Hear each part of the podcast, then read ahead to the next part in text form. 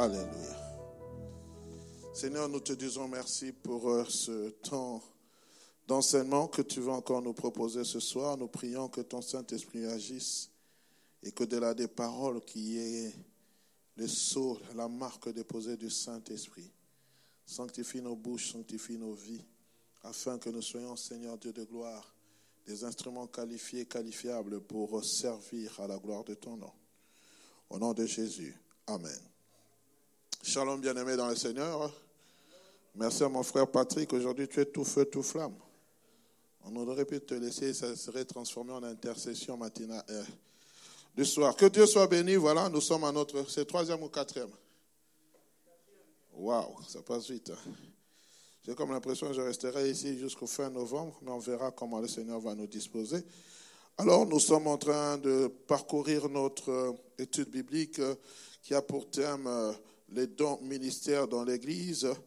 Les dons ministères dans, l'Église, leur importance et leur fonctionnement. Euh, vraiment, vous allez m'excuser si je dois revenir sur tout ce que j'ai à dire. Nous risquerons de passer du temps. Pour ceux, et celles qui, euh, qui ne sont pas, euh, qui ne sont pas, comment dirais-je, ceux et celles qui ne sont pas, qui n'ont pas été là, je vous prie de suivre chaque mercredi des études bibliques. Nous parlons sur les dons ministères dans l'Église. Aujourd'hui, c'est une journée spéciale d'enseignement. Nous enseignons sur les dons ministères. Pourquoi? Parce qu'il faut faire asseoir le peuple de Dieu dans la parole. Nous faisons asseoir le peuple de Dieu dans la parole avec un but de les former. Vous savez, s'il y a une chose que euh, l'Église aujourd'hui perd, c'est la connaissance des Saintes Écritures. Et nous devons comprendre pourquoi Dieu a établi, comme il le dit, le livre des Éphésiens, il a établi dans l'Église les ministères. J'aimerais relire le passage de base. La Bible dit dans Éphésiens chapitre 4, le verset 10 à 15, celui qui est descendu, c'est le même qui est monté au-dessus de tous, de tout, de tout, au-dessus de tout, les cieux, afin de remplir toutes choses. Il a donné les uns comme apôtres, les autres comme prophètes, les autres comme évangélistes, les autres comme pasteurs et docteurs pour le perfectionnement des saints en vue de l'œuvre du ministère et de l'édification du corps de Christ, jusqu'à ce que nous soyons tous parvenus à l'unité de la foi et à la connaissance du Fils de Dieu, à l'état d'homme fait, à la mesure de la stature parfaite de Christ, afin que nous soyons plus des enfants flottants et emportés par leur ruse emportés à tout vent de doctrine par les tromperies des hommes, par leur ruse dans les moyens de séduction. J'aime beaucoup ça. Dans les moyens de séduction, mais que professant la vérité dans la charité, nous croissions à tous égards en celui qui est le chef Christ, qui est le chef Christ. Amen.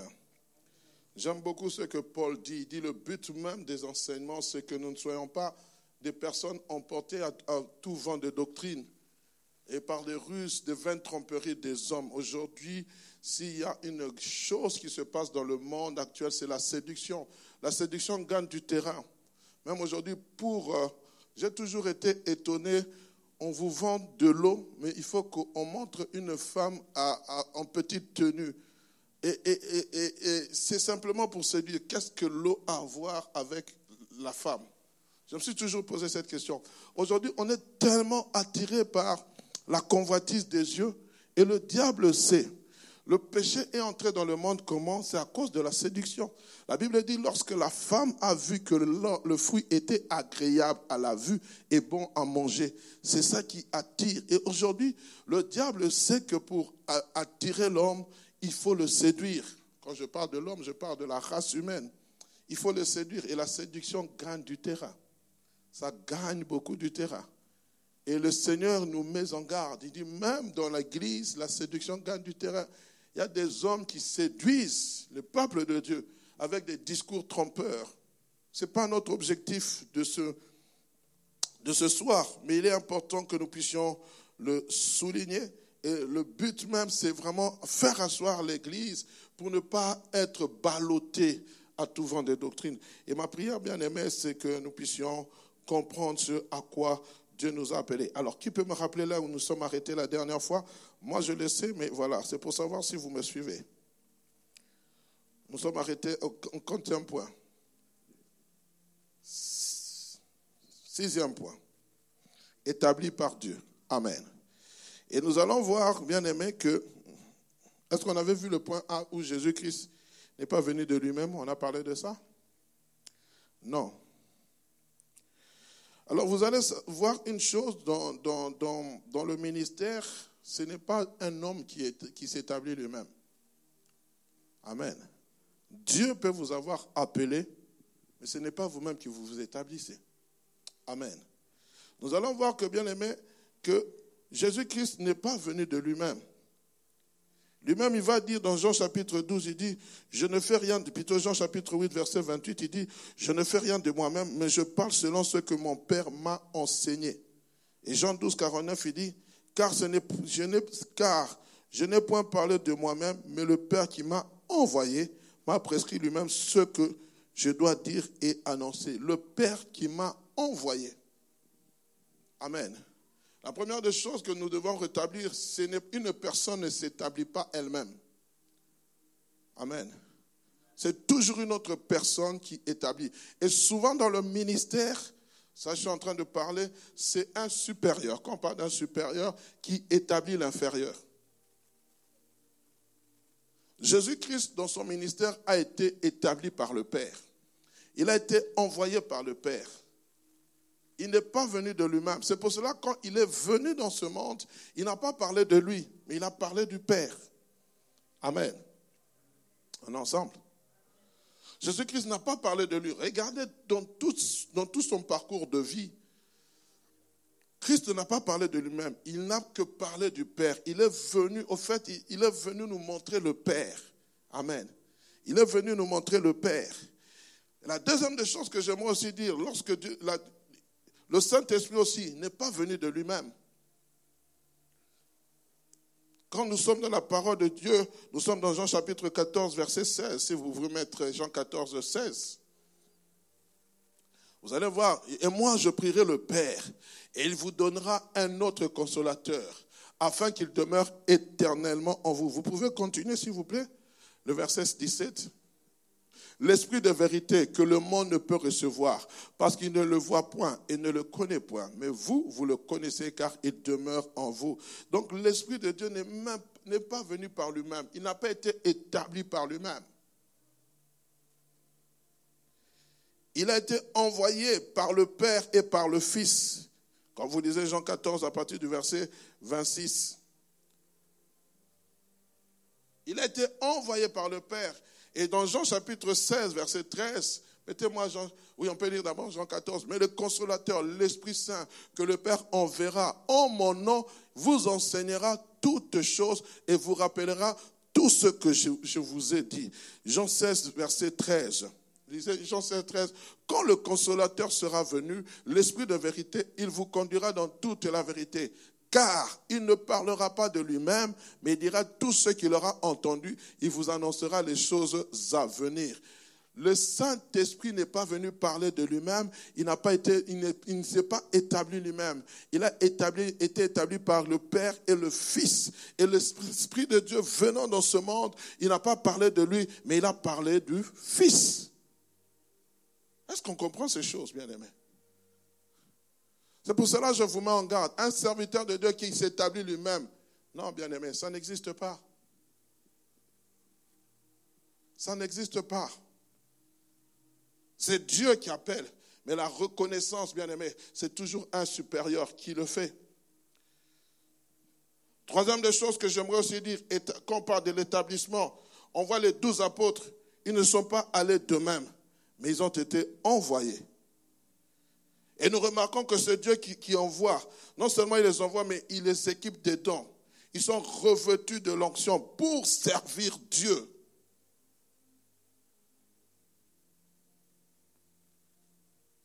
Dieu nous établit pour nous envoyer. Mais quand il nous envoie, ce n'est pas pour parler de nous-mêmes. C'est pour ça, dans une église où vous avez des serviteurs de Dieu qui ne parlent que d'eux, ils ne parlent pas de Christ. Faites très attention. Nous sommes des porte-parole de la part de Dieu. Nous enseignons l'amour de Dieu. Nous enseignons euh, la parole du Seigneur. Mais nous parlons de Christ. Je peux témoigner de ce que Dieu a fait dans ma vie, mais toute prédication doit être centrée sur Christ, pas sur un homme. C'est pour cela aujourd'hui vous entendez beaucoup de polémiques sur un homme qui est passé, qui est mort. Ce n'est pas ça qui intéresse le monde. Le monde a besoin que nous puissions parler de Jésus. Le monde a besoin de connaître l'amour, le pardon. Le monde a besoin de connaître la quiétude avec Jésus. Alors aujourd'hui, nous voulons aborder le point 7. Nous allons parler des ministères que Christ a établis dans l'Église. Je parlerai des cinq principaux ministères, mais aussi des ministères qu'on peut considérer comme des ministères auxiliaires. Nous allons aussi les découvrir parce qu'ils ne sont pas moins importants. Ils permettent aussi le fonctionnement dans l'Église. Parmi les cinq principaux ministères, lorsque vous êtes dans Éphésiens chapitre 4, verset 11, on l'a dit ceci, il a donné les uns comme apôtres, les autres comme prophètes, les autres comme évangélistes, les autres comme pasteurs et docteurs. Ça, je peux appeler cela les cinq ministères principaux dans l'Église. Amen. C'est ça que Paul est en train d'énumérer. Dans l'Église, quand vous regardez l'Église dans l'ancien, l'Église dans ses débuts, il y avait ces cinq ministères qui s'exerçaient. Il y avait le ministère d'apôtre, le ministère de prophète, le ministère des évangélistes, des pasteurs et des docteurs. Nous allons essayer de voir ces ministères qui composent le corps de Christ. Amen. Il est important que nous puissions connaître le rôle que joue ce, ministère, ce service. Parce qu'il faut qu'on appelle le ministère. Souvent, quand on parle de ministère, on pense que c'est non, un ministre, c'est un serviteur. C'est quelqu'un qui est au service. Il est là pour servir et non pour être servi. Mais aujourd'hui, c'est devenu le contraire. Nous, ministres, nous voulons être servis au lieu de servir. Amen. Deuxième passage, nous lirons 1 Corinthiens chapitre 12, verset 28. Écoutez ce que la Bible dit. Et Dieu a établi dans l'Église, premièrement, les apôtres, secondement, les prophètes. J'aimerais vraiment que vous souligniez premièrement les apôtres, secondement, les prophètes. Ensuite, ceux qui ont le don des miracles, puis ceux qui ont le don de guérir, de secourir, de gouverner et de parler en langue. Amen. Les deux passages que nous venons de lire, bien aimés, nous parlent de la diversité de ministères dans l'Église. Mais j'aimerais vous dire, il y a diversité de dons, il y a diversité de ministères, il y a un seul Dieu, il y a un seul esprit qui opère toutes ces choses. Il n'y a pas plusieurs esprits, un seul esprit, un seul Dieu. C'est-à-dire que bien que ces ministères sont diversifiés, ils doivent fonctionner dans l'unité. Amen. Bien que ces ministères ne soient diversifiés, mais ils doivent fonctionner dans euh, l'unité. Nous sommes ensemble. La première des choses que j'aimerais que nous puissions retenir par rapport au ministère, c'est qu'un seul homme ne possède pas tous les ministères. C'est faux. Tout comme un seul homme ne peut pas posséder tous les dons spirituels. Il y a combien de dons spirituels? Il y en a combien? Je n'entends pas Neuf.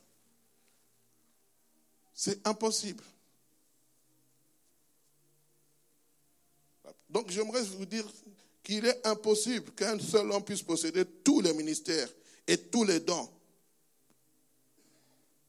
Et c'est pour cela qu'il doit donc accepter d'autres ministères, que d'autres ministères viennent lui donner la main d'association.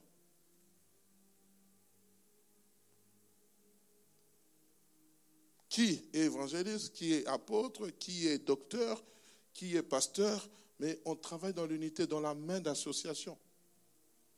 Et Dieu a voulu ainsi. Il a voulu que nous puissions tous travailler, la main dans la main, pour faire avancer son travail. Parce que si nous ne travaillons pas la main dans la main, chacun dit ça, ça m'appartient, je fais ce que j'en veux. Nous sommes en train de détruire le travail que Dieu nous a appelé de faire dans ce monde. Le travail que Dieu nous a appelé de faire dans ce monde, c'est de faire connaître son nom. Et une équipe qui est divisée ne peut jamais être forte. Il faut être unis pour faire un bon travail. Amen. Deuxième des choses que j'aimerais que vous puissiez souligner, que dans les églises du Nouveau Testament, tous les ministères étaient présents et s'exerçaient selon l'autorité de chacun. Dans d'autres versions, on parle de l'analogie de la foi. Tous les ministères étaient présents. C'est pour cela même en tant qu'Église, nous devons prier pour que les ministères et les dons spirituels tous les dons spirituels soient présents. Il est quelquefois fort dommage que dans les églises, on prie plus que pour le, don de prophétie, mais les autres ministères, nous négligeons. J'aimerais dire, il n'y a pas de grands ministères, il n'y a pas de petits ministères, il n'y a pas de grands dons, il n'y a pas de petits dons. Le prophète n'est pas plus grand que l'apôtre, l'apôtre n'est pas plus grand que le pasteur, le pasteur n'est pas plus grand que l'évangéliste, et l'évangéliste n'est pas plus grand que le docteur. Ils sont tous, ils travaillent tous ensemble. Amen. Quand nous parlons d'autorité, bien aimé, il y a l'autorité des apôtres, celle des prophètes, celle des docteurs, celle des évangélistes et celle des pasteurs. Chacun travaille dans son autorité, dans son domaine. Quand on parle de l'autorité, on voit, l'équipement nécessaire avec lequel Dieu nous donne. Mais nous travaillons dans le respect de tout un chacun. Amen. On est ensemble.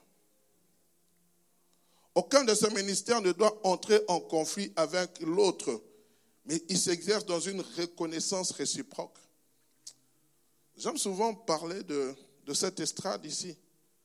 Cette estrade, lorsque nous venons le dimanche, nous avons des personnes qui sont en train de chanter des beaux cantiques. Nous avons des personnes qui sont en train de jouer à la batterie, qui sont en train de jouer au synthé, à la guitare, que sais-je, au drum. Mais toutes ces composantes, et puis nous avons une personne qui vient, euh, qui conduit les cantiques, mais aussi il y a une personne qui vient annoncer l'évangile, qui parle. Mais la personne qui annonce l'évangile sera incomplète si ces personnes ne sont pas là. Ceux qui jouent ici, devant, malgré qu'elles ont de belles voix, seront incomplets si nous n'avons pas tous les nous n'avons pas les instrumentistes avec nous. Et les instrumentistes ou les choristes seront incomplets si nous n'avions pas les techniciens avec nous. Est-ce qu'on se comprend? Je parlais ainsi de suite et les techniciens, peut aller jusqu'à, voilà, pour dire qu'en fait, tous nous fonctionnons dans un seul but, de faire avancer le travail du Seigneur. Certes, dans l'Église, nous avons des ministères visibles, comme la chorale, c'est un ministère visible. Le service d'accueil, c'est un ministère visible. Mais nous avons des ministères invisibles qu'on ne connaît pas. Mais ce n'est pas parce que le ministère est invisible qu'il est moins glorieux que ceux qui ont des ministères visibles. On est ensemble. C'est pour cela que j'insiste beaucoup, ne négligez jamais le travail que fait l'autre. Plus petit, si petit est-il, mais il est quand même compétent. Avant de me tenir haut de la chair de prêcher comme ça, moi je lisais les communiqués. Et cela ne me diminue en rien. Amen.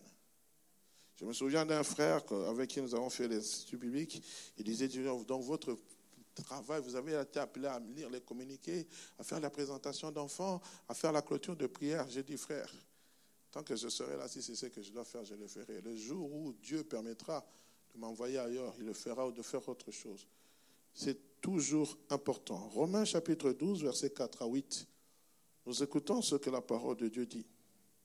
Car comme nous, nous avons, nous, car comme nous avons plusieurs membres dans un seul corps et que tous les membres n'ont pas la même fonction, ainsi nous qui sommes plusieurs, nous formons un seul corps en Christ et nous sommes tous membres les uns les autres. Vous comprenez? Tout membre dans l'Église, le corps de Christ, n'a pas la même fonction mais nous formons un seul corps. Puisque nous avons des dons différents, selon la grâce qui nous a été accordée, que celui qui a le don de la prophétie l'exerce selon l'analogie de la foi, que celui qui est appelé au ministère s'attache à son ministère, que celui qui enseigne s'attache à son enseignement et que celui qui exhorte à l'exhortation, que celui qui donne le fasse avec libéralité et que celui qui préside le fasse avec zèle, que celui qui pratique la miséricorde le fasse avec joie. C'est-à-dire que tous, un chacun, avons des dons particuliers. Mais chacun est responsable des dons que Dieu leur donne. Alors aujourd'hui, j'aimerais commencer avec ce premier ministère, le ministère d'apôtre. Nous avons lu dans le passage biblique, on a dit, il a donné premièrement comme apôtre. Je me suis posé la question, pourquoi on dit premièrement?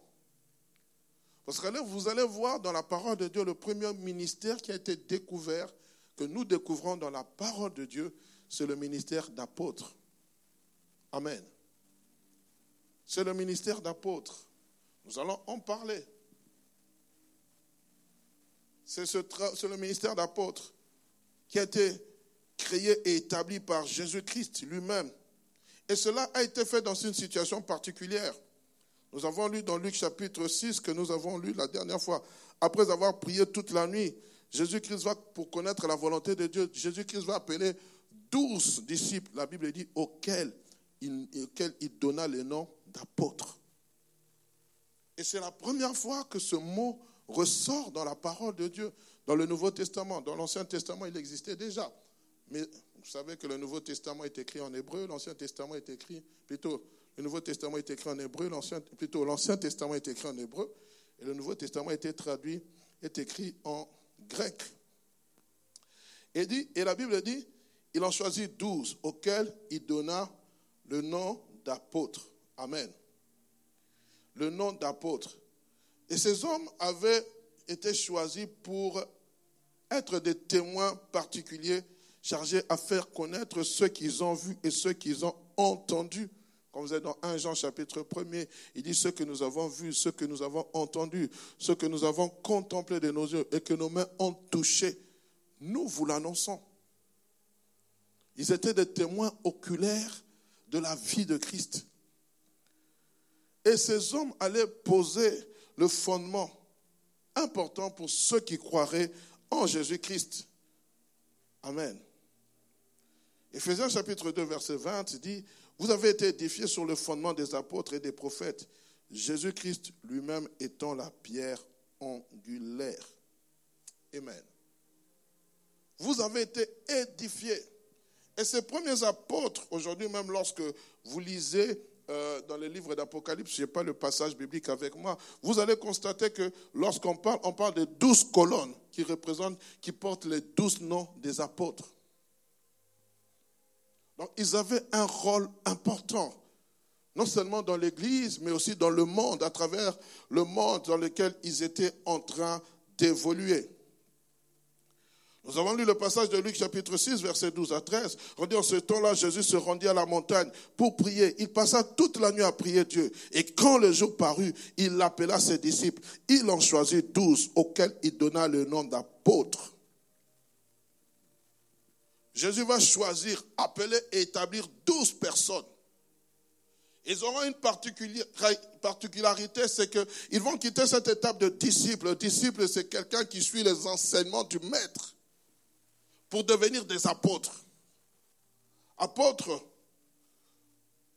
vient du grec apostolo, qui veut dire simplement envoyé en avant, qui veut dire messager, ambassadeur.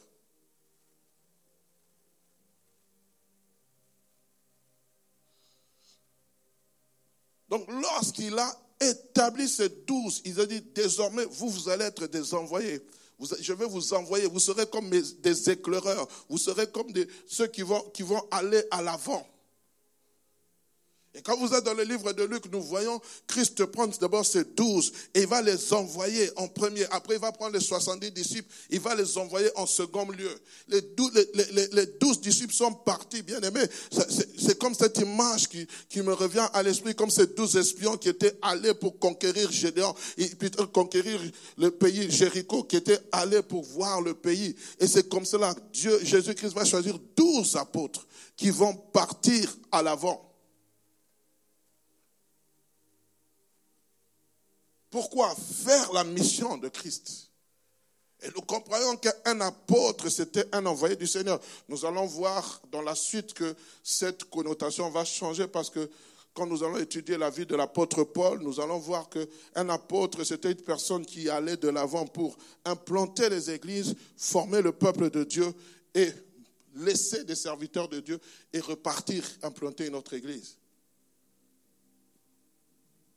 d'autres termes, nous pouvons aussi dire que les apôtres, ce sont des implanteurs d'église. Ils implantent et bâtissent l'église. Et lorsqu'ils finissent leur travail, ils laissent une église avec un pasteur et ils partent ailleurs.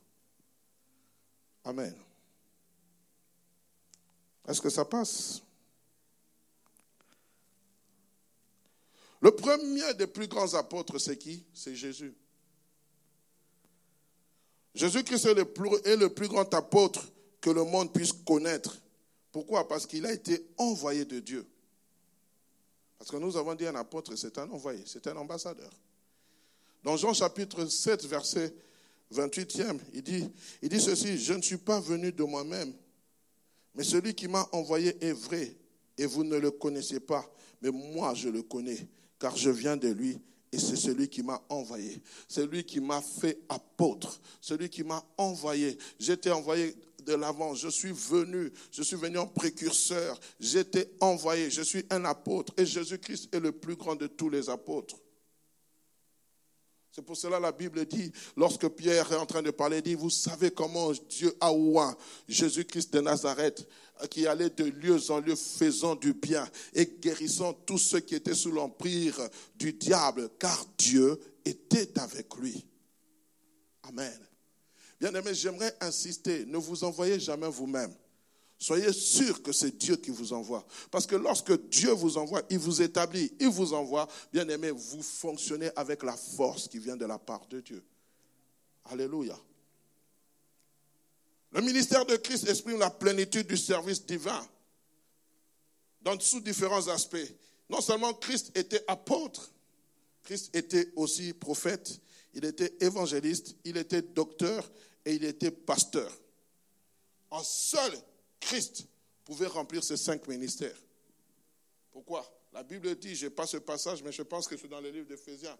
Il remplit tout en tous. Seul lui-même, il était capable. Il était prophète, il était apôtre, il était pasteur, il était docteur, il était un enseignant de la parole de Dieu. Lorsqu'il parlait de la part de Dieu, les gens étaient étonnés et on posait la question, mais d'où lui vient donc cette intelligence?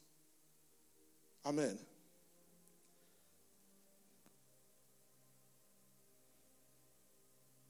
Certes, il pouvait remplir tous ces cinq ministères, mais il était limité.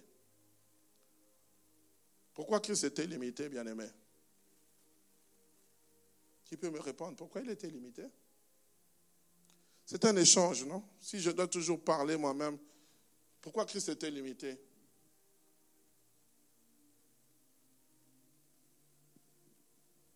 Pourquoi? Parce qu'il n'était pas omniprésent. Christ homme n'était pas omniprésent. Il ne pouvait pas être partout à la fois. C'est pour ça qu'il va dire plus tard, il vous est avantageux que je m'en aille. Pourquoi? Quand je vais m'en aller, je prierai le Père et il, enverra le Saint-Esprit qui sera, qui va demeurer toujours avec vous. Christ en tant qu'homme était limité. Il ne pouvait pas exercer les cinq ministères. Donc si on voyait Christ à Capernaum, on ne pouvait pas le voir directement à Jérusalem. C'était impossible. Pour quitter Capernaum, il devait quitter Capernaum, se déplacer jusqu'à Jérusalem. Mais quand le Saint-Esprit est venu, l'Esprit de Dieu a été déversé sur les apôtres, sur les disciples. Qu'est-ce qui s'est passé? Le Saint-Esprit en nous, c'est Christ à travers le Saint-Esprit qui entre dans nos vies et qui fait qu'aujourd'hui, je peux prêcher l'évangile ici, en Belgique, mais il y en a d'autres qui suivent l'évangile en République démocratique du Congo. Il y en a d'autres qui sont au Luxembourg, qui écoutent cette même parole, mais pas avec moi, mais toujours avec le même esprit. Dieu se sert des hommes. C'est ça les choses les plus merveilleuses, bien aimé, le Saint-Esprit. C'est-à-dire que Dieu, le Seigneur Jésus-Christ est venu, il est venu maintenant, il est venu libérer les grâces de Dieu afin qu'une multitude de personnes puisse servir à l'avancement de son œuvre. Il n'était que 120 le jour de la Pentecôte, il n'était que 120 disciples. Mais aujourd'hui, nous sommes à combien? Regardez comment c'est comme une ramification. Une seule personne, 120 disciples. Mais aujourd'hui, nous sommes des dizaines et des dizaines de milliers, des millions de chrétiens, d'hommes et de femmes qui parlent en langue, qui peut-être, je ne sais pas, dans un coin perdu d'un continent, qui louent le Seigneur. Bien aimé, c'est grâce au Saint-Esprit il était limité. Mais le Saint-Esprit, lorsqu'il est venu, lorsque Christ est rentré auprès du Père, il s'est passé quelque chose de merveilleux. Amen.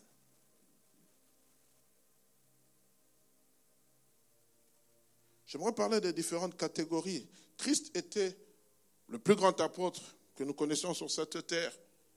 Mais voilà, lorsqu'il a prié le Père, la Bible dit qu'il va choisir douze apôtres. J'aimerais parler de ces douze apôtres que Jésus-Christ établit. Et nous allons faire sortir certaines choses qui sont attachées à leur ministère. Lorsque Jésus-Christ a établi les douze apôtres bien-aimés, ce n'était pas simplement le fruit d'un hasard, c'était pour une mission très particulière. Très particulière. Et cette mission, bien-aimée, c'était simplement qu'ils étaient, ils étaient des témoins oculaires dès le commencement du ministère de Jésus-Christ jusqu'à son enlèvement. Nous sommes dans Actes chapitre 6. Je n'ai pas donné ce verset. Trouvez-moi Actes chapitre 6, s'il vous plaît. On est en train d'établir euh, où les, non, c'est Acte chapitre 2. Ça, c'est Acte chapitre 6, c'est l'établissement. Acte chapitre 1 plutôt. Mettez-moi Acte chapitre 1 Excusez-moi.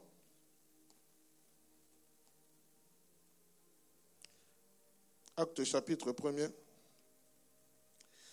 Voilà, nous sommes au verset 15. La Bible dit ceci, verset 15.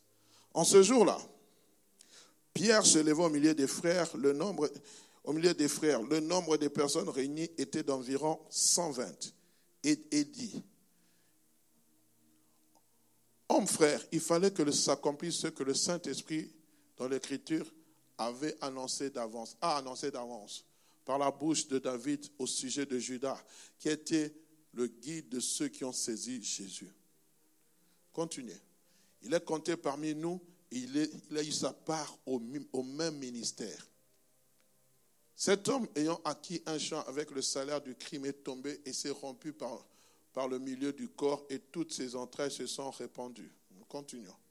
La chose a été si connue que tous les habitants de Jérusalem, de tous les habitants de Jérusalem, que ce champ été appelé dans leur langue Akeldama, c'est-à-dire champ de sang. Or, il est écrit dans le livre des psaumes que sa demeure devienne déserte et que personne ne l'habite et qu'un autre prenne sa charge. Verset 21. Voilà, écoutez maintenant, c'est ça qui est important. Il faut donc que parmi ceux qui nous ont accompagnés tout le temps que le Seigneur Jésus-Christ a vécu avec nous, depuis quoi? Depuis le baptême de Jean jusqu'à ce jour où il a été enlevé au milieu de nous, qu'il y ait un qui nous soit associé comme témoin de sa résurrection. Vous comprenez déjà, le choix des apôtres, bien aimés, c'était depuis le baptême des gens jusqu'à sa résurrection. Donc Christ n'avait pas choisi n'importe qui. Et la Bible dit, ils présentèrent deux. Joseph appelé Barsabas et surnommé Justus et Matthias. Puis voilà, ils vont faire la prière, on va se limiter là. Le sort va tomber sur Matthias. Mais la Bible dit une chose, il fallait que ces gens soient témoins depuis le baptême de Jean. Quand on parle du baptême de Jean, c'était quoi? C'est pas que c'est le jour où Jean a baptisé Jésus-Christ et que les cieux se sont ouverts et qu'une voix se fit entendre du ciel et que l'Esprit est descendu sur Christ en forme d'une colombe. Et cette voix a dit, celui-ci est mon fils bien-aimé. Écoutez-le. Amen. En qui j'ai placé plutôt toute mon affection. Et pour choisir les apôtres, Pierre avait fait un choix. Il avait dit depuis le baptême de Jean jusqu'à sa résurrection. Pourquoi? Parce que nous avions besoin d'un témoin qui soit témoin oculaire des choses qu'il a vues et des choses qu'il a entendues. Et quand il parle du parcours de Christ, le parcours de Christ s'est exécuté en trois ans s'il vous plaît. C'est-à-dire que Matthias a vu Jésus-Christ ressusciter Lazare. Matthias a vu Jésus-Christ guérir la femme qui a, été, qui a été atteinte de la perte de sang. Matthias a vu plusieurs choses. Ils ont, et jusqu'à l'enlèvement de Christ. Pourquoi? C'est ça un envoyé, un témoin, un apôtre. De Christ a établi douze qui étaient témoins oculaires de sa mort et de sa résurrection. Non seulement de sa mort et de sa résurrection, de sa résurrection mais aussi bien-aimé, de son parcours ministériel. On est ensemble Est-ce que je peux continuer? Amen. Et les douze bien-aimés que Christ avait choisis, bien que Judas soit, ait été à l'intérieur, ils ont été témoins de sa vie dès le commencement, depuis le baptême de Jean, témoins de ses œuvres, de ses souffrances, de sa mort, de sa résurrection, jusqu'à son ascension au ciel. Alors la première qualité, je vais sauter rapidement, des, apôtres, les premiers apôtres, c'était des témoins choisis d'avance par Dieu. Dieu les avait déjà choisis d'avance. Nous sommes dans Actes chapitre 10, verset 39 à 41. C'est Pierre qui est en train de parler. Il dit, nous sommes témoins de tout ce qu'il a fait dans le pays des Juifs, à Jérusalem. Ils l'ont tué en le pendant à la croix. Dieu l'a ressuscité le troisième jour. Et il est permis, il, a permis qu'il apparusse non à tout le peuple, mais aux témoins choisis d'avance par Dieu. C'est-à-dire que lorsque Christ est apparu, au premier, d'abord, les premières heures après sa mort, c'était d'abord aux douze, aux onze, puisque euh, n'était pas là. Il est apparu pour leur dire, je suis réellement ressuscité. La force, bien-aimé, de notre témoignage en Jésus-Christ, c'est que l'Esprit rend témoignage à notre cœur que Jésus-Christ est réellement ressuscité. Si nous ne croyons pas que Jésus-Christ est réellement ressuscité, bien-aimé, tout ce que nous faisons est vain. La force de ton témoignage, la force de la puissance de ton ministère, même de ton témoignage, repose dans l'œuvre salvatrice de la croix. Est-ce que nous croyons à l'œuvre salvatrice de la croix? On est ensemble? Dieu l'a ressuscité le troisième jour. Et nous avons mangé et bu avec lui. Après, après qu'il fut ressuscité de mort. Ça, c'est Acte chapitre 10, verset 39 à 41. Acte 21, 28, on a, on a, on a, on a parlé de ça. La deuxième, la, deuxième caractéristique des, des apôtres bien-aimés, qui étaient choisis par Christ, bien qu'ils aient été choisis à l'avance par Christ, ils devaient être dépositaires de la doctrine de Christ. Ils devaient être dépositaires de la doctrine de Christ. C'est-à-dire quoi? Les enseignements que Christ leur avait donnés durant trois ans et demi. Pour ceux qui étaient avec moi, excusez-moi, un petit. Pour ceux qui avaient suivi le dimanche passé, j'avais dit, plutôt le mercredi passé, j'avais dit ceci. Il les avait pris pour être avec eux, pour les avoir avec eux. Pendant trois ans, il les a enseignés ce qui était la doctrine. Pendant trois ans, il les a mis à côté, à part, pour les enseigner les saintes écritures. J'aimerais dire à quelqu'un, Dieu ne peut pas t'envoyer si d'abord tu n'es pas assis à ses pieds pendant trois ans. Et pendant trois ans, il les a inculqué sa doctrine. Il les a inculqué sa, manière de voir les choses. C'est pour cela le jour où Pierre a été, je ne sais pas, par mes gardes, on a dit, tu as le même langage que Christ. Il a fait des imprécations. Il a dit, même ton langage te trahit. Amen. Les douze apôtres ont une place exceptionnelle à part, non seulement comme témoins, mais aussi ils ont reçu la parole du Seigneur, sa doctrine, qui était scellée en eux par le Saint-Esprit, afin d'établir des fondements dans l'Église. Ils ont été ceux qui ont établi des, fondements dans l'Église. Tout apôtre, lorsqu'il vient, la première des choses, lorsqu'il est en train de bâtir une Église, il est en train d'établir des fondements doctrinaux. On est ensemble? Alléluia. Est-ce que je peux avoir un Amen, s'il vous plaît? Ils ont parlé de la part du Seigneur.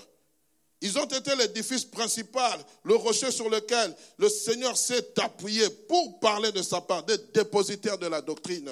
Nous sommes dans Actes chapitre 1, verset 1 à 2. Théophile, j'ai parlé dans mon premier livre de tout ce que Jésus a commencé à faire et d'enseigner dès le commencement jusqu'au jour où il fut enlevé, après avoir donné ses ordres par le Saint-Esprit aux apôtres qu'il avait choisis.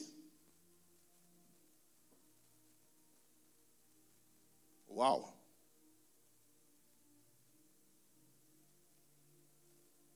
Jean 14, verset 25 à 26. Mais le consolateur, l'Esprit, il dit, je vous ai dit ces choses pendant que je demeure avec vous. Mais le consolateur, l'Esprit Saint, que le Père enverra en mon nom, vous enseignera toutes choses et vous rappellera ce que je vous ai dit. Défenseurs de la vérité. Ils étaient des défenseurs de la vérité. Et Paul aussi le rappelle, bien aimé. Ils sont en train de parler, ils parlent de ces douze apôtres, de ces gens, bien aimés, que Christ avait choisis Le ministère, bien aimé, nous ne nous établissons pas nous-mêmes. Dans le ministère, c'est Dieu qui nous choisit. Dans le ministère, c'est Dieu qui nous établit à être pasteur, à être apôtre, à être prophète. Ce n'est pas nous-mêmes, bien aimés. S'il vous plaît, ne nous recommandons jamais nous-mêmes. Laissez le Seigneur nous recommander. Aujourd'hui, nous avons beaucoup de dégâts dans les églises. Pourquoi? Parce qu'il y a beaucoup de gens qui s'établissent sans que Dieu les a établis. Et ils amènent du désordre, ils amènent du tohu ils amènent des choses que Dieu, des feux étrangers, parce que Dieu n'est pas avec eux. Lorsque Dieu est avec toi, bien-aimé, l'épreuve de ton ministère va éclater. C'est ce que Paul dit. Lorsque Dieu est avec toi, les signes se verront. Lorsque Dieu est avec toi, Dieu va approuver ton ministère. J'aime beaucoup l'histoire qui se passe à un moment donné. On va murmurer contre Aaron. On va dire, est-ce que c'est seulement à lui seul que Dieu parle? Les chefs des tribus étaient fâchés contre euh, Moïse et Aaron. Ils se prennent pour des prétentieux. Dieu dit, à Moïse que tous les chefs, les sacrificateurs, puissent amener leur verge. On va prendre la verge de chaque sacrificateur, chaque chef religieux. On va la placer dans le lieu très saint. Le lendemain matin, on revient comme cela. Pour Dieu, pour confirmer que Aaron avait été appelé, la Bible dit, la verge d'Aaron avait fleuri. Le bâton d'Aaron avait fleuri. Pourquoi? C'était pour attester qu'il est mon serviteur et je suis avec lui. Les amis, je vous en supplie. Je ne sais pas à qui je suis en train de parler. Peut-être à toi qui me suis à travers les médias. Ne sois jamais pressé de t'établir toi-même. Parce que tu risques d'être comme les autres. Ton bâton ne va pas fleurir. Et vous savez, quand le bâton ne fleurit pas, on crée maintenant des à peu près. On crée des pseudo-miracles. On cherche à tout prix à s'attacher. Bien aimé, laissez Dieu vous établir. Laissez Dieu Cet homme, Paul, je l'aime beaucoup. Paul, quand il se présente, il dit, je suis le moindre de tous les apôtres. Christ m'est apparu à moi comme un avorton. Je ne peux pas me comparer à Pierre. Pierre a marché avec Christ à ses côtés. Moi, je n'ai pas marché avec Christ. Je ne connais pas Christ. J'ai seulement rencontré une lumière jaillissante qui, qui m'a ébloui. Je suis tombé par terre. J'ai entendu cette voix, mais je n'ai jamais vu Christ comme Pierre l'a vu, comme Jacques comme Zébédée l'ont vu. Je ne l'ai jamais vu, Christ. Mais cela ne fait pas de moi le moindre. Mais quand je le vois, bien aimé, oh Jésus, mais quand vous regardez cet homme qui est en train de, se, de se diminuer, ce qu'il a écrit par rapport aux autres, vous dites, waouh.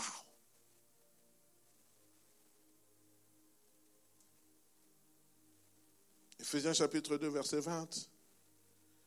La Bible dit, vous avez été édifiés sur les fondements des apôtres et des prophètes, Jésus-Christ lui-même étant la pierre angulaire. Et en lui, tout édifice bien coordonné s'élève pour être un temple saint dans le Seigneur. Vous avez été,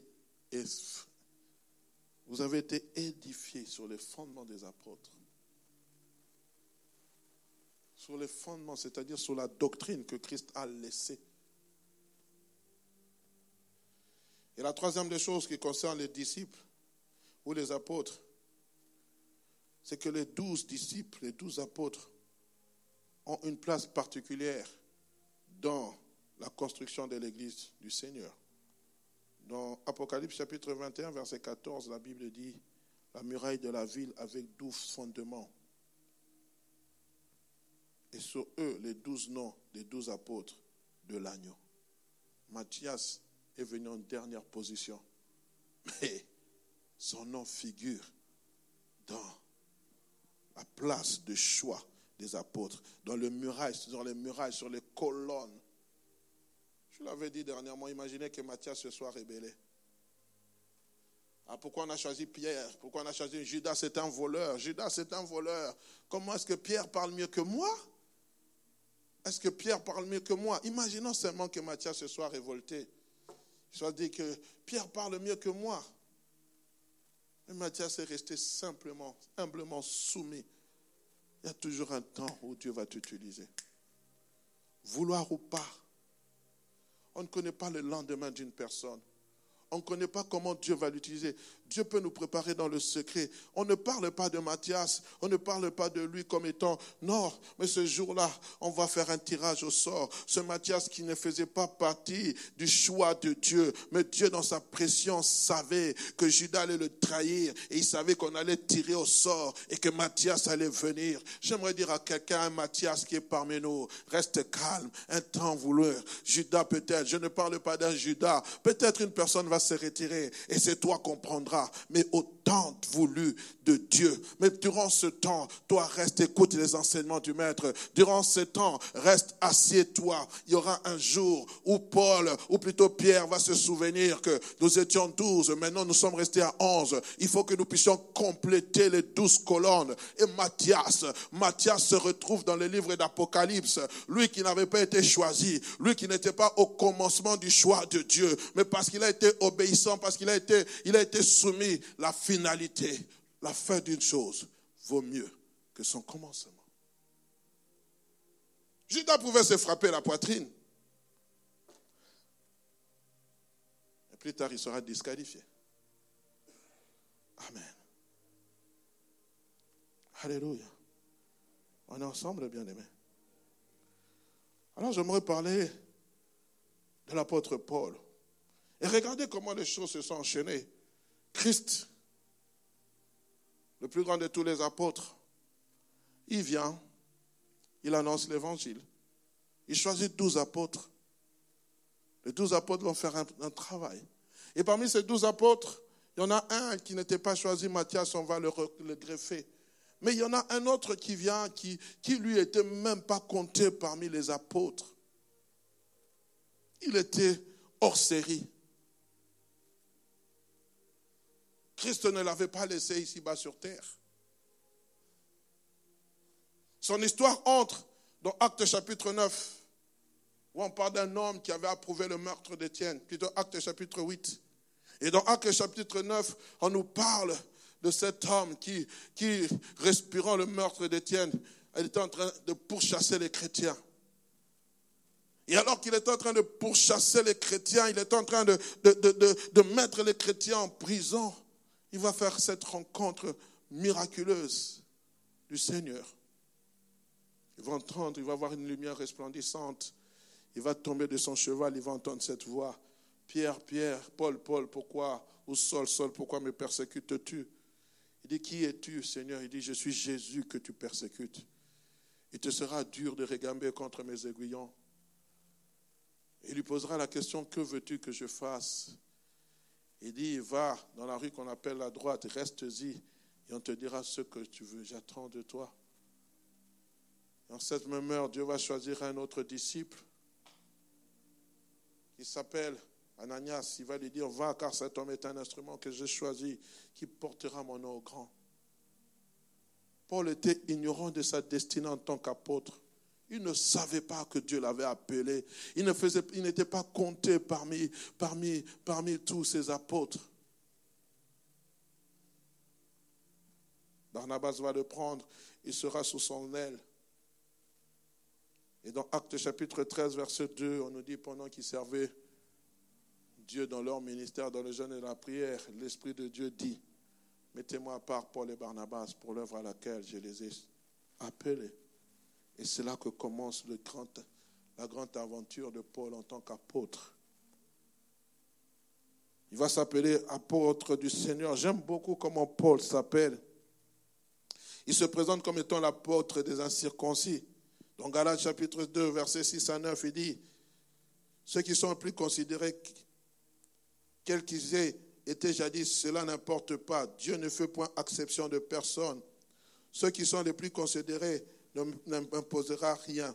Au contraire, voyant que l'évangile m'avait été confié pour les incirconcis, comme Pierre pour les circoncis. Car celui qui a fait de Pierre l'apôtre des circoncis a fait de moi l'apôtre des païens. Et ayant reconnu la grâce que m'avaient accordée Jacques, Céphas et Jean, qui sont regardés comme des colonnes, me donnèrent en moi, à moi et à Barnabas, la main d'association afin que nous allassions, non vers les païens, nous plutôt, nous vers les païens et eux vers les circoncis. Il n'était pas qualifié. Il n'était pas choisi. Il n'était pas énuméré parmi les douze. Mais il va recevoir son appel. Et son appel s'était déterminé pendant que Pierre, lui, était orienté vers les circoncis, c'est-à-dire vers les juifs, lui, Paul, et il va se tourner vers les, les païens, ceux qui n'avaient pas Christ. Vers les païens, à l'époque, les païens, c'était les non-juifs. Je parlais avec une sœur qui me disait, je sens que Dieu m'appelle à aller évangéliser une certaine, euh, je n'aimerais pas citer certaines personnes de telle religion. Je lui ai dit, mais il faut te préparer pour.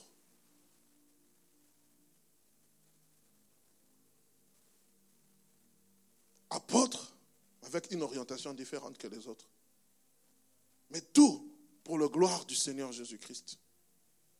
Il n'a pas vu Christ comme Pierre, il n'a pas vu Christ comme les autres, mais il a eu un appel d'apôtre. Et ce que j'aime, lorsque vous lisez ce, passage, la Bible dit il, dit, il dit ceci, il dit, celui qui a fait de Pierre, apôtre des circoncis, a aussi fait de moi l'apôtre des païens, ayant reconnu la grâce qui m'avait été accordée. Jacques, Céphas et Jean, qui sont regardés comme des colonnes, me donnèrent à moi et à Barnabas la main d'association afin que nous allassions, nous vers les païens et eux vers les circoncis. Ils ne les ont pas rejetés. Waouh! J'en parlerai un jour. Un autre problème dans l'église que nous avons, c'est que quelquefois les aînés ne veulent pas que les fils évoluent. Ils ont reconnu la grâce qu'avaient Paul et Barnabas. Ils ont dit non, nous, notre, la grâce que Dieu nous a donnée, c'est d'aller vers les Juifs, vers la, nation choisie de Dieu. Mais vous, la grâce que Dieu vous fait, vous a faite, c'est d'aller vers les nations païennes. Mais tous, nous travaillons pour le corps de Christ. En ensemble? C'est pour cela que je suis de celui qui n'aime pas, bien aimé, que dans l'église, que lorsqu'on a un ministère, qu'on se comporte à négrer l'autre ministère, ou qu'il y ait des conflits ministériels, frères et sœurs, chacun a son couloir dans le ministère.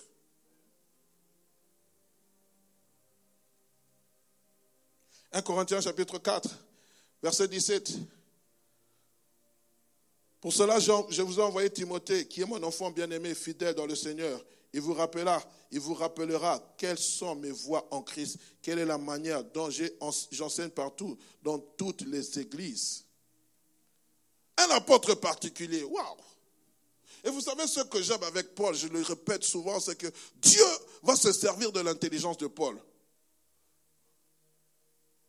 Il va se servir des connaissances qu'avait Paul. Excusez-moi. Il va se servir de, la matière crise qu'avait Paul. Quand vous lisez Paul, lui-même, quelque part, il est en train de se vanter. Je vais chercher ce passage. Il dit, vous vous rendrez compte de l'intelligence que j'ai de Christ. Il est en train de se vanter, mais Dieu va se servir de cette intelligence. Il va se servir de cette intelligence pour faire avancer son œuvre.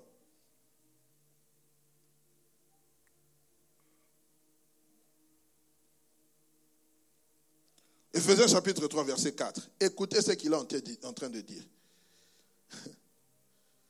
On, va consommer au verset premier. dit À cause de cela, moi, Paul, le prisonnier de Christ, pour vous païens, si du moins vous avez appris quelle est la dispensation de la grâce qui m'a été donnée pour vous, c'est-à-dire qu'il y a une grâce. Lorsque Dieu envoie, il donne aussi la grâce.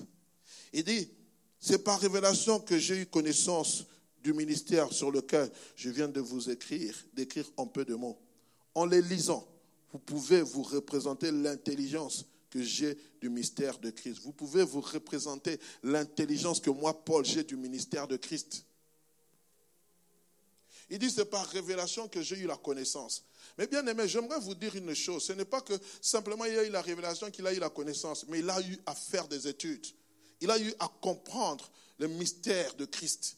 Il ne s'est pas simplement arrêté, simplement par révélation. Il, a croisé les bras. Quelquefois, je suis sidéré d'entendre des gens, j'ai la révélation, j'ai la révélation. Mais bien aimé, toute révélation apporte à une connaissance.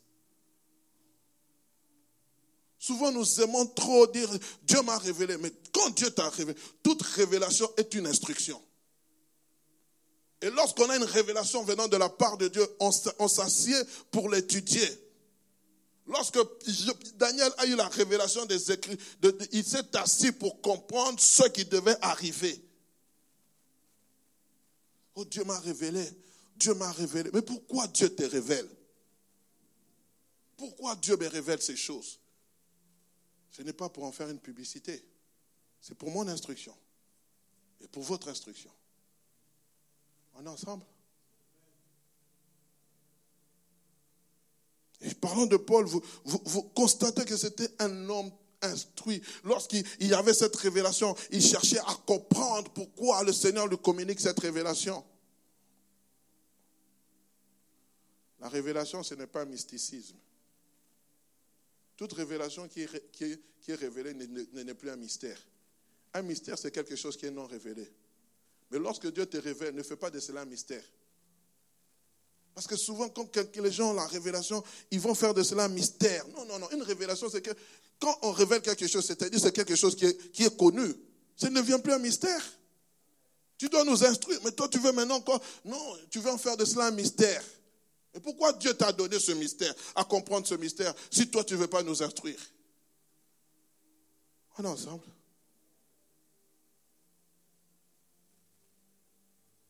J'aimerais parler de certains points, avantages par rapport à Paul lorsque vous observez sa vie. Bien qu'il ait l'autorité dans le ministère, vous allez voir que dans son, ministère, Paul va premièrement fonder des églises en tant qu'apôtre. Il va fonder des églises. Et les églises particulières de Paul, ce n'était pas là où il y avait les juifs, c'est là où il y avait les non-juifs. C'est ça le travail d'un apôtre, fonder des églises. Il va là où il n'y a. C'est pas que vous arrivez là, vous non. Vous allez là où on n'a pas encore implanté. Vous implantez une église. J'en parlerai le mercredi prochain. Le temps est en train de filer. Deuxième particularité de l'apôtre Paul, non seulement il fonde les églises, il établit les ministères. Établir le ministère ici, ce n'est pas, voilà, je fonde une église, je prends le centre évangélique La Bonne Bruxelles, moi je suis apôtre, je ne dis pas que je me fais apôtre, hein? c'est un exemple que je donne. Et puis, je gagne des âmes à Christ. Et quand je gagne ces âmes à Christ, qu'est-ce que je fais? Je les forme. Amen. Je donne l'école de la parole, je les forme. Et pendant que je suis en train de les former, je décèle une personne, je prie pour que Dieu me montre qui doit rester là, mais je suis en train aussi de déceler le ministère des autres personnes. Et quand je décèle que cette personne a une particularité, je lui ai demandé, par exemple, d'exhorter. Elle exhorte bien. Je dis, hum, hum, hum, c'est là, il faut que je puisse la former. Je prends cette personne, je la forme, et avant de quitter l'église, je dois m'assurer qu'elle est assez mûre et digne de confiance en tant qu'apôtre pour rester comme berger de l'église, comme pasteur de l'église. On est ensemble. Et c'est le travail que Paul est en train de faire. Et quand il n'avait pas le temps, il le faisait avec son fils Timothée, son enfant légitime dans la foi. Ils allaient, ils implantaient les églises, ils formaient. Et vous allez voir, quand on parle du premier voyage missionnaire de Paul, c'était le voyage d'implantation. Et quand on parle du second voyage ministère de Paul, il visitait les églises pour voir comment elles étaient. Lisez les livres des actes des apôtres à partir du chapitre, je pense, du chapitre 15. Vous allez voir, on parle du voyage ministère, le voyage missionnaire de Paul. Un jour, on en parlera.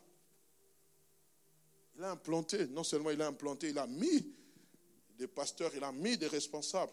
À un moment donné, il va aussi faire un second voyage ministère mais apostolique pour voir comment se comportaient ces églises. Et c'est pour ça que quand vous lisez l'histoire qui se passe dans les livres de Corinthe, il est en train de redresser les Corinthiens parce qu'il se passait du désordre dans l'église et il devait ramener de l'ordre dans l'église. Amen. Troisième chose que nous observons chez Paul, c'est qu'il donne des instructions précises à ces églises dont il a établi les règles de doctrine et de gouvernement. C'est-à-dire les églises que Paul est en train d'implanter, il ne faisait pas simplement en désordre, il laissait des lignes de conduite. Voici comment vous devez fonctionner. Voici la doctrine que vous devez prêcher. Voici la manière dont vous devez gouverner l'Église. C'est pour cela qu'il y a ce qu'on appelle des épîtres pastorales. L'épître de Paul à Timothée, c'est une épître pastorale. Quand, Paul puis Timothée doit établir les anciens, les diacres, il est en train de donner les conditions pour lesquelles les diacres et les, anciens doivent être. On dit qu'il ne faut pas qu'ils soient, qu'ils soient pas, amoureux de l'argent, qu'ils ne soient pas, euh, il y a beaucoup de, règles, on en parlera, Dieu voulant un jour. Mais il est en train de, donc c'est la chose qu'il est en train de faire. Troisième chose, c'est troisième ou quatrième chose. Il forme des hommes pour le ministère et les consacre avec d'autres. Qui établit ces hommes? C'est Paul. Il forme des gens pour le ministère. Et c'est la vision que j'ai pour l'année prochaine, former des gens pour le ministère. Afin de les établir. Il va les former.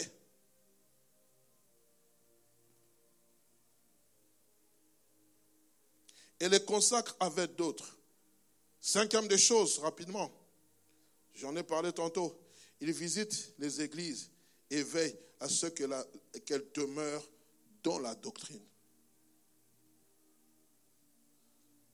Vous savez,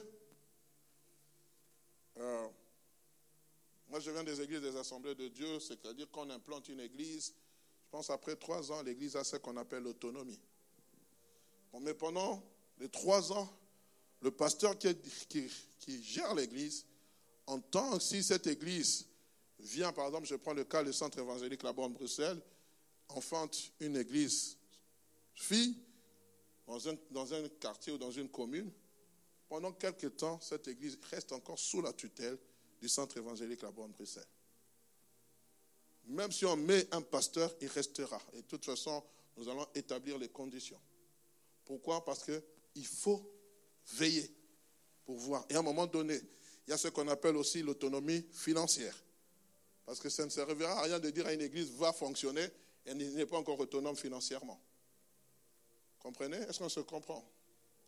C'est-à-dire que, et c'était le rôle de Paul. Paul, il a implanté les églises, mais il était en train de visiter les églises et veiller si ces églises demeuraient dans la doctrine. Aujourd'hui, avec tout ce que nous voyons, bien aimés, nous pouvons, porter le nom de la borne, mais nous ne sommes pas dans la doctrine de la borne, des assemblées de Dieu. On fait autre chose, on a le nom de la borne. Et j'aimerais aussi dire une chose, si vous voulez voir une église de la borne, et ça c'était la vision du pasteur Jacques-André Verneau, toutes les églises de la borne doivent faire partir des assemblées de Dieu. C'était sa vision. Quand il m'a envoyé ici en Belgique, il m'a dit, frère, vous venez ici en Belgique, mais j'aimerais que vous fassiez partie des assemblées de Dieu. Or, les assemblées de Dieu, les assemblées de Dieu, c'était un organisme chrétien. On aura le temps aussi d'en parler. Et sont indépendants. Dans chaque pays où vous allez, les assemblées de Dieu ne dépendent pas, ne sont pas interdépendantes. Elles dépendent de là où elles sont installées. C'est-à-dire qu'aujourd'hui, l'assemblée de Dieu de Belgique ne pas, ne fonctionne à une autonomie par rapport à l'assemblée de Dieu de Kinshasa, de Congo ou de la France. Mais bien sûr, de temps en temps, ils se retrouvent, mais chacun aussi a ses propres règlements d'ordre. Et le pasteur Vernon a veillé à ce que toutes les églises du centre évangélique La Borne puissent être dans les assemblées de Dieu. Quand l'église de Paris a commencé son, son extension, ils n'étaient pas dans les assemblées de Dieu. Mais ils ont tout fait, ils sont entrés dans les assemblées de Dieu. Ça, c'est la vision du berger de, la borne. Celui qui est du fondateur de la borne. Si demain ou après-demain, vous allez implanter une église du centre évangélique La Borne, veillez à ce que vous puissiez être dans les assemblées de Dieu. C'est un des signes qui montre que nous marchons dans l'obéissance. Amen. Je peux continuer. Il me reste combien de minutes? Nous allons bientôt clôturer. La cinquième particularité, il visite les églises, je l'ai dit, et veille à ce qu'elles demeurent dans la bonne doctrine. La sixième particularité, il veille sur les pasteurs et sur les enseignements des églises afin qu'il ne dévie pas. Ça, c'est un acquis. Même moi, je peux être ici. Si on sent que j'ai des vies, on peut me ramener à l'ordre. Amen. Pourquoi? Parce qu'il y a des choses que vous ne pouvez pas changer. Il y a des choses que nous ne pouvons pas amener. Amen. Il y a des choses qu'on ne peut pas amener. Dans la doctrine, il faut veiller. Et Paul veillait dessus, bien aimé. Pourquoi? Paul, ses enseignements, ne les avait pas reçus de n'importe qui. Il les avait reçus des apôtres. Parce que quand vous lisez la vie de Paul, à un moment donné, il était assis au pied des apôtres. Il avait reçu de la part des apôtres. Il est important, frères et sœurs, lorsque vous évoluez dans une église, de connaître quelle est la doctrine de cette église. Qu'est-ce que vous enseignez? Je viendrai un jour en vous disant n'importe quoi, mais ce n'est pas biblique, vous allez croire. Non, vous devez connaître la doctrine. Elle est importante.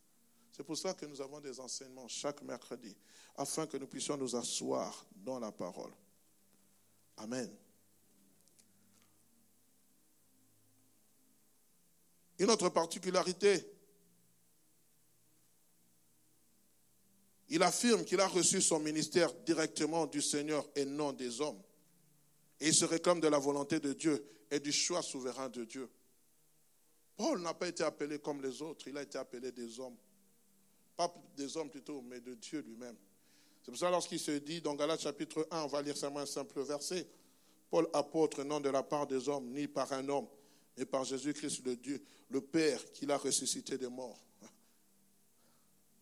C'est vrai, Paul a reçu l'appel de la part de Dieu. Mais pour fonctionner sur cette terre, il a fallu que quelqu'un le reconnaisse. Vous comprenez? Qui a reconnu Paul?